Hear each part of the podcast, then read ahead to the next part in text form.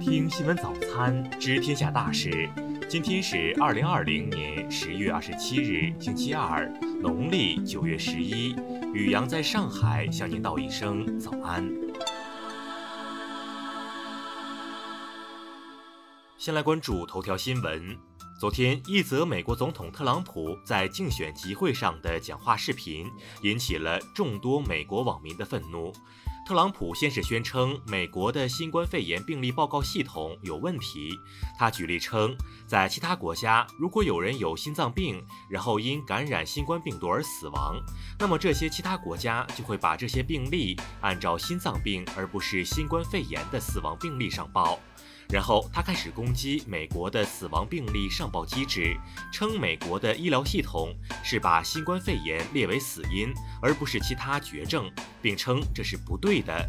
他因此对美国的医护人员发起了极为恶毒的攻击，称美国的医疗系统之所以这么做，是因为医生和医院可以从中获得更多的金钱。再来关注国内新闻。截至二十六日十六时，喀什地区新增无症状感染者二十六例，全部为二十五日无症状感染者的密切接触者。目前，喀什地区无症状感染者升至一百六十四例。昨天，民航局发出熔断指令，分别对俄罗斯伊可亚航空公司 EO 四二九航班、卢旺达航空公司 WB 九五零零航班再次采取熔断措施。二十六日，中国外交部宣布，为了维护国家利益，中方决定对参与对台军售的洛克希德马丁、波音防务、雷神等美国企业，以及在售台武器中发挥恶劣作用的美国有关个人与实体实施制裁。为有效解决网民反映强烈的手机浏览器网络传播乱象，国家网信办即日起进行专项集中整治，回应社会关切。苏贞昌近日发声诋毁大陆抗美援朝纪念活动，国台办发言人对此表示，苏贞昌惯于颠倒黑白，刻意挑动两岸对立，恐吓台湾民众，居心险恶。农业农村部新闻办公室十月二十六日消息，四川省宁南县从查获的外省违规调运生猪中排查出非洲猪瘟疫情。二十六日，特斯拉宣布，中国制造 Model 3将在二十七日首次从上海启程出口欧洲，首批出口车辆数量达到七千辆。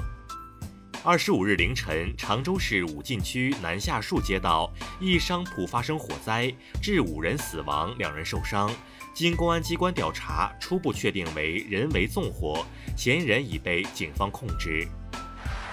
再来关注国际新闻。截至当地时间二十六日零时，韩国今年秋季接种流感疫苗后死亡的人数增至五十九人，但疾病管理厅表示，流感疫苗接种与上述死亡之间的因果关联性很低，不会终止接种流感疫苗。美国总统候选人拜登在节目中表示，美国目前面临的最大威胁是俄罗斯，因为俄罗斯破坏了美国安全和同盟关系。其次，美国的最大竞争对手是中国。阿塞拜疆国防部称，亚美尼亚严重违反了于十月二十六日当地时间八时生效的新停火制度。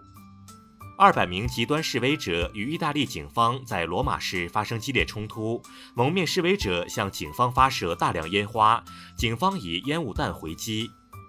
根据美国媒体消息，俄亥俄州利马炼油厂发生爆炸，目前还不清楚爆炸的原因。特朗普指责非洲国家埃塞俄比亚在尼罗河兴建大型水坝，并暗示埃及或会炸毁水坝。埃塞俄比亚总理发声明回怼。二十五日，伊朗陆军在该国西北部边境地区举行军演。军方表示，该演习旨在展示本土防御能力以及军队在该地区的作战和机动能力。针对美国补贴波音公司未能遵守世贸组织规则一案，世贸组织各成员批准了欧盟申请对美国采取报复性措施。再来关注社会民生新闻。绍兴一位一百零一岁老人和五十五岁保姆结婚不到一年，却起诉离婚，声称对方婚后对他大不如前，并声称从没被爱过。四川男子侯某跳楼身亡，因砸死祖孙俩，其父母被判赔偿一百零六万。父母质疑判决不公，认为侯某已具备民事行为能力。宁波小伙陈某与人相亲，结果对方带来四人，吃掉五千元。小陈最后只付一千元离场，并拉黑对方，表示对方不够真诚。巴中一男子在某 KTV 消费后，为了逃单，竟然报警，谎称自己患上了新冠肺炎，没想到最后换来的却是十天的行政拘留处罚。近期，全国多地出现了注销校园贷的新骗局，不少在校以及刚毕业不久的大学生纷纷中招。中消协提示学生擦亮双眼，警惕各类陷阱。再来关注文化体育新闻，时隔二十二年，陈佩斯再度回归央视舞台，将担任综艺《金牌喜剧班》的首发导师。新中国第一部抗美援朝电影《上甘岭》有了 4K 修复版，昨天在中国电影资料馆举行专场放映，红色经典焕发新生。当地时间二十五日，前巴西前锋罗纳尔迪尼奥在社交媒体上宣布，其新冠检测呈阳性，目前正在自我隔离中。中超比赛中，鲁能二比二逼平华夏幸福。格德斯梅开二度，费莱尼九十三分钟绝杀被吹。以上就是今天新闻早餐的全部内容。如果您觉得节目不错，请点击再看按钮。咱们明天不见不散。